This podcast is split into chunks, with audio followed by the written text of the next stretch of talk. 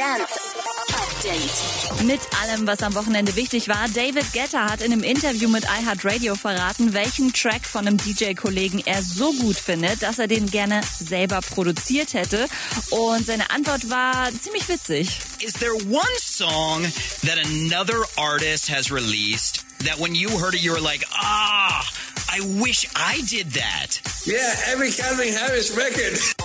Jonas Blue präsentiert am 26. September seine neue, noch nie irgendwo gezeigte Live-Show Electronic World. Wegen Corona findet die Premiere im Livestream statt. Tickets gibt's seit Freitag zu kaufen. Und James Hype freut sich über 100.000 Insta-Follower. 100k Instagram followers, bitches! James Hype, bitch. Thank you so much, every single person who's followed. We did, we had 50,000 followers in January and now 100,000 in the start of September. Fucking epic. Thank you, every single person who enjoys the music, enjoys the DJing. Update mit Claudi on Air. Jetzt auch als Podcast. Für tägliche News in deinem Podcast-Player. Abonniere I Love Music Update.